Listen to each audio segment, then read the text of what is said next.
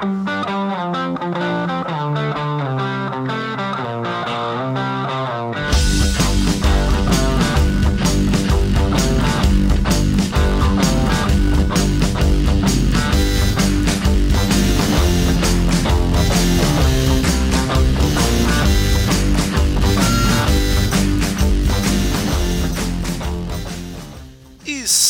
começando mais um Capa Variante, o seu podcast semanal sobre HQs.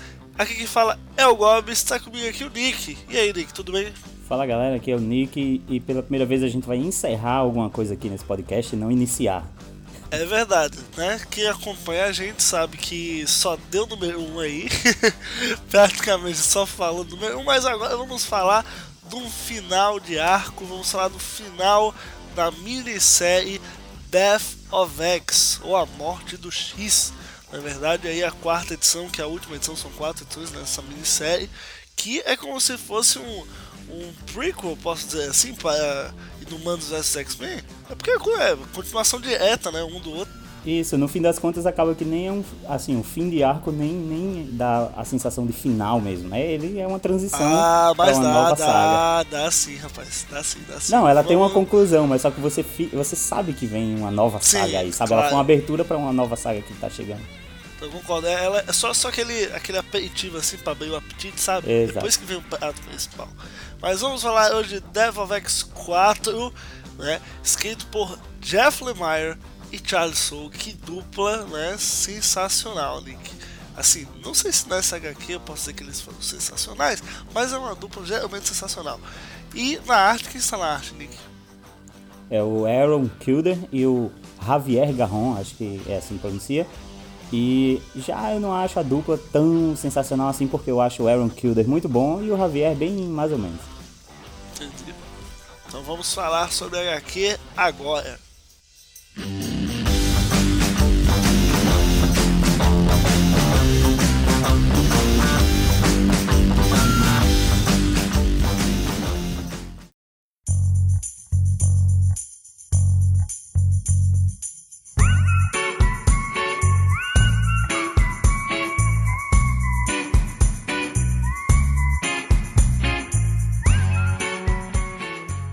Então a gente vai falar da quarta HQ, né? A HQ final da minissérie, mas aí a gente tem que dar uma contextualizada no que aconteceu aí nos episódios anteriores, né? Pois é, Previously. se, se, se você que está aí em casa ouvindo a gente ou no ônibus encostado com a cabecinha né, na janela e você não leu as HQ, você vai tomar spoiler, querido. Me desculpa, viu? Só avisando assim, anteriormente. Então, a- as nuvens terrígenas, né? A gente viu na, na primeira edição lá que ela estava causando, causando mal aos mutantes. Então, nas edições 2 e 3 aí da saga, a gente viu que é, a história tomou dois lados, né? dois rumos. Do lado do- dos X-Men, os X-Men do, do, do Scott, é, eles viram isso como uma ação, sei lá, de, de uma ação que foi tomada, que a decisão foi tomada pelos inumanos. Então a culpa era dos, dos inumanos pelo que estava acontecendo. É, a gente viu por parte da, dos X-Men da Tempestade, né, da Aurora, que ela, ela foi tomar uma decisão mais. é, ela foi tentar tomar medidas mais diplomáticas lá com, da, com o pessoal lá de Nova Atom. Pronto, então a gente viu nesse caso aí a, duas, duas formas diferentes de tratar da situação. Né? Eu achei até legal essa parte que a, a, a Aurora lida diretamente com a Medusa, né, e tal. Eu gostei muito da, da conversa delas duas. É, achei uma interação de duas personagens femininas muito forte. É, o problema é que não adiantou de nada, né? Porque o Scott ele já chegou é, chutando bundas lá através da, da, sei lá, alguma transmissão mental que a Emma Frost estava fazendo para todo mundo. Acho que a Emma, com a ajuda das, das Cucos, né? Deve ter Não, não. ampliado esse poder. Cara, a, a, a Emma Frost tá um saco nessa HQ. Meu Deus do céu, que mulher chata. Ai, chega dar uma agonia assim no Cara, coração. e o pior Toda vez que que eu- ela aparecia, eu já, fica, já ficava, ai meu Deus, lá vem, lá vem, lá vem treta. O pior é que eu nunca gostei tanto dela, sabe? Mas nessa HQ eu vim a gostar dela, sabe? Pô, Eu- cara, Eu acabei gostando, porque, assim, no fim das contas, essa guerra que tá acontecendo entre os X-Men e os Inumanos Eu meio que tô do lado dos X-Men porque eu nunca gostei dos Inumanos. Então, quando eu Nossa, vejo. cara. Quando eu vejo um, um- um X-Men assim, tomando as rédeas da coisa e sendo mais extremo, eu. aí Eu, eu sabe, começo a aplaudir. Então eu tô aplaudindo a Emma Frost mesmo. Nossa. E, e eu tô gostando dessa interação das Cucos com a Emma, sabe? Eu, eu sempre gostei, na verdade, né? Mas eu acho legal como elas são a, parece uma torcida, sabe? É sempre a Emma na frente Te e elas líder, né? três Tipo lá assim, atrás. tipo, vai, vai, Emma, nós confiamos em você. Isso, tá ligado? Eu acho muito irado, cara. E, e nessa HQ ficou bem presente isso, acho legal. Mas, enfim, acabou que tom, é, a- a- o clima esquentou, né, entre os X-Men e os Inumanos. Chega um ponto que a, a, a Aurora até vai ajudar os Inumanos lá a, a impedir uma nuvem de chegar num centro populoso para que não atinja os mutantes, mas acaba dando merda do mesmo jeito e, e devido a uma decisão errada lá. Esse, esse quadrinho é cheio de decisão errada, né?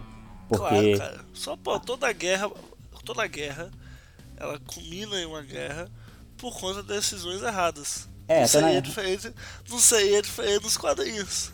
Exato.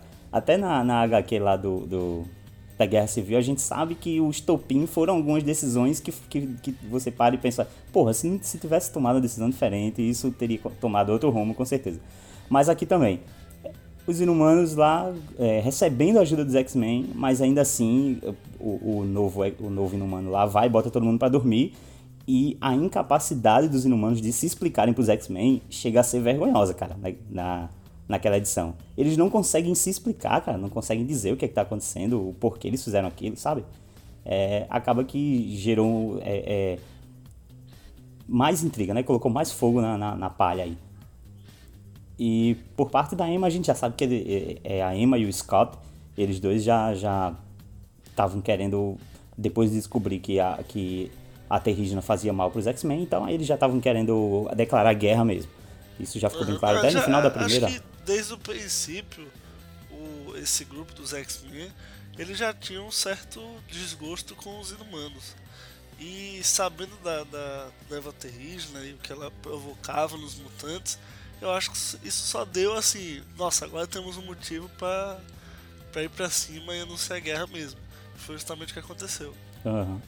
Não, e eles se, se- eles declaram guerra ao ponto de é, declarar união com o, o Magneto novamente, né? Então, lá vem o Magneto de novo e tudo mais. Ele sempre é chamado quando, quando a parada fica séria mesmo, quando virou guerra de vez, opa, chama o Magneto.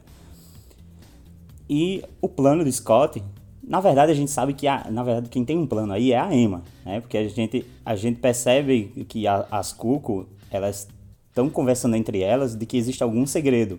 E a gente fica tentando entender que segredo é esse. É, que, é, que mais pro final se explica. Mas a gente vê aí que o plano da, da Emma é usar um, um mutante que até então eu nem. Eu nunca. Não me lembro de ter ouvido falar desse cara, que é o Alquimia lá.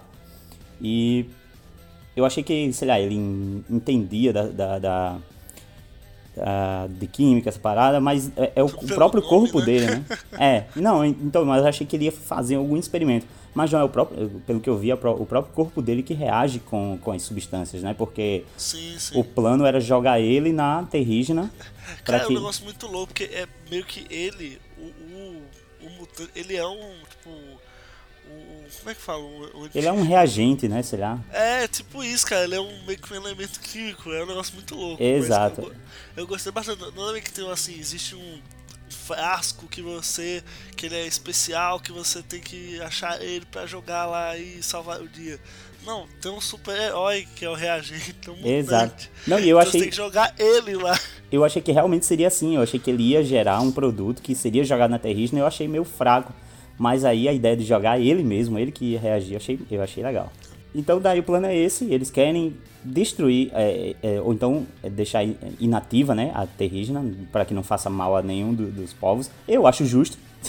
Novamente eu contra os inumanos aqui, acho justo. É, Não vai fazer mal a ninguém a terrígena. Claro que sabendo disso, a família real dos inumanos vai bater lá para tomar as previdências, né?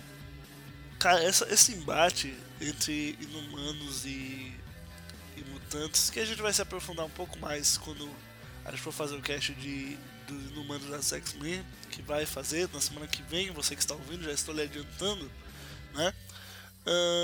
E- esse é um embate que é muito mais complexo e, e muito mais difícil você tomar um lado do que as duas guerras civil.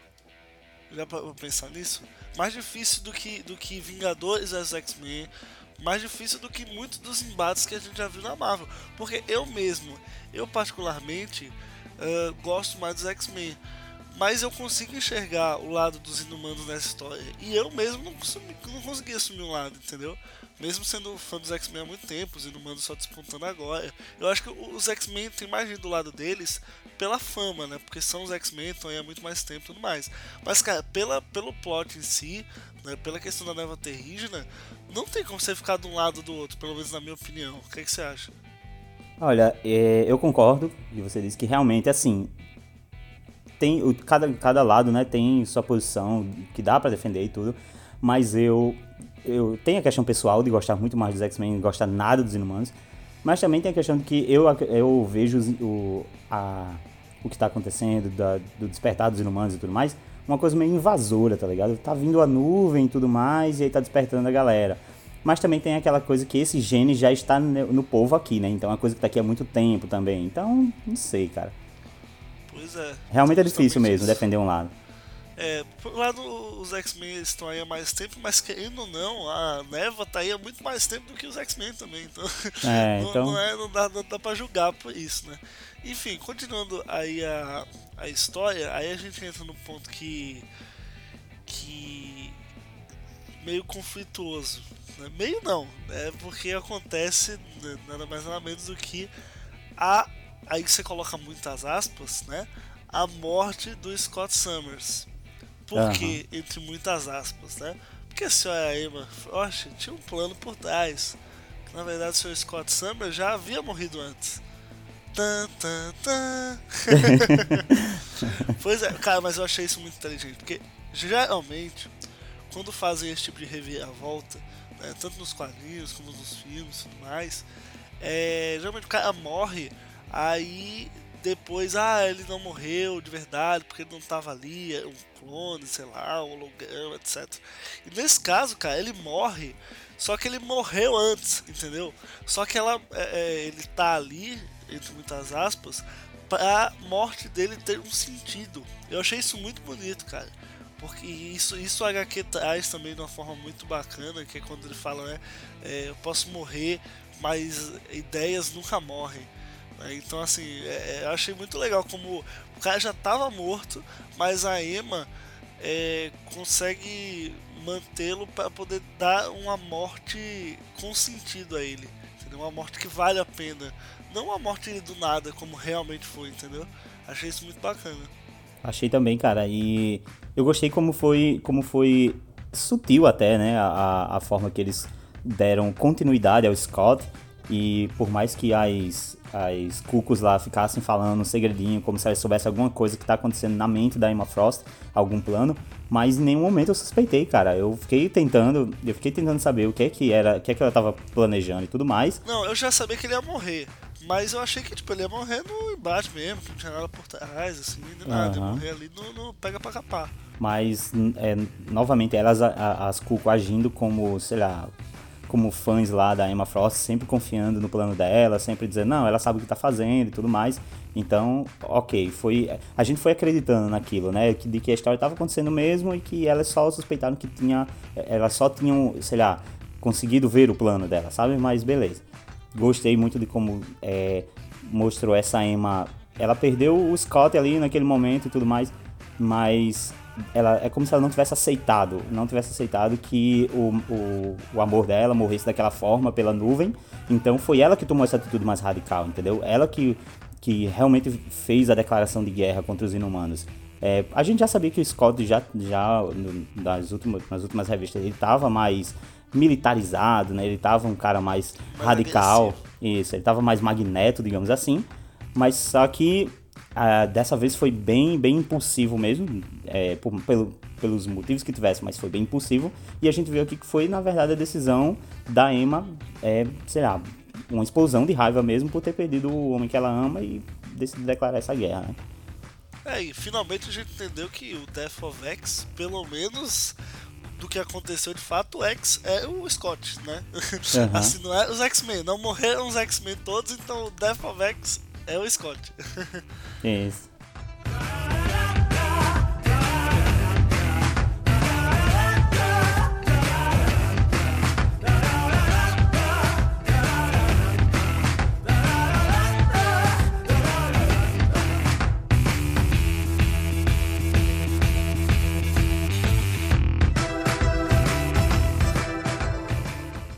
é isso, pessoal. Esse foi mais um Capa Variante. Se você curtiu esse podcast, compartilha com seus amigos nas suas redes sociais, Twitter, Facebook, Instagram, LinkedIn, enfim, Pinterest, etc. Qualquer coisa, qualquer dúvida, manda um e-mail pra gente em capavariante.gmail.com E é isso, pessoal. Se você está ouvindo pelo feed também, não esqueça de acessar nosso site capavariante.com.br. É isso, valeu pessoal, até semana que vem, tchau, tchau. Falou galera, valeu.